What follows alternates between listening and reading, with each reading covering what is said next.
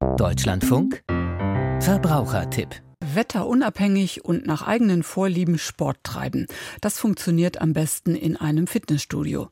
Wie findet man das passende Angebot und worauf sollte man vor dem Vertragsabschluss achten? Britta Mersch hat nachgefragt. Wir empfehlen auf jeden Fall, bevor die VerbraucherInnen etwas unterschreiben, dass man schaut, ob das Studio gut erreichbar ist. Die Öffnungszeiten passen zum Arbeitsalltag und sind auch die Trainingsangebote so, wie ich sie mir wünsche. Alina Menold ist Referentin für Verbraucherrecht bei der Verbraucherzentrale Niedersachsen. Sie rät auf jeden Fall bei einem Probetraining zu prüfen, ob ein Studio den eigenen Vorstellungen entspricht. Auch über die Vertragsdauer sollte man sich Gedanken machen. Viele Fitnessstudios bieten bei längeren Laufzeiten günstigere Preise an. Doch nicht immer profitieren die Kunden von solchen Angeboten. Wir sehen auch eben, dass bei 12 bis 24 Monaten die Beiträge höher sind, wenn man die kürzere Laufzeit auswählt, die ich aber trotzdem gerade bei Neueinsteigern auch empfehlen würde, wenn es das Angebot gibt, einfach um nachher nicht in einem Jahresvertrag zu stecken, wenn man nach einem oder zwei Monaten vielleicht nicht mehr hingeht. Über den Preis lässt sich auch ablesen, was Kunden erwarten können.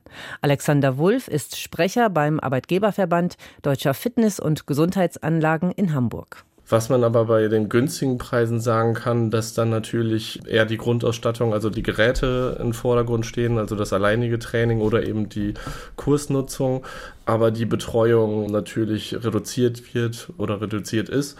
Und wenn dann nur zu einem Aufpreis, also zu Einzelbuchungen von Personal Training noch dazu gebucht werden kann, bei höherpreisigen Klassen hat man da schon eine intensivere Betreuung. Einsteigern empfiehlt er, ein Angebot zu wählen, bei dem es eine Betreuung gibt. Wenn man dann zwei, drei, vier Tage später beim Training ist, ist man manchmal noch ein bisschen unbeholfen, weiß nicht mehr genau die Einstellung des Gerätes. Und da ist es dann auch gut, Trainer da auch immer zu haben, die man fragen kann, bevor man sich da unsicher fühlt. Wichtig ist, dass Sportinteressierte in Ruhe überlegen, ob sie den Vertrag wirklich abschließen möchten, sagt Alina Menold. Denn Generell müssen VerbraucherInnen einfach darauf achten, dass ihre Unterschrift bindend ist und es dann eben ein Vertrag ist, der einzuhalten ist und wenn die Verträge vor Ort abgeschlossen werden, eben auch kein 14-tägiges Widerrufsrecht besteht. Der Vertrag ist dann so lange, wie er abgeschlossen wurde, bindend. Ohne eine Kündigung verlängern sich Verträge zunächst auf unbestimmte Zeit.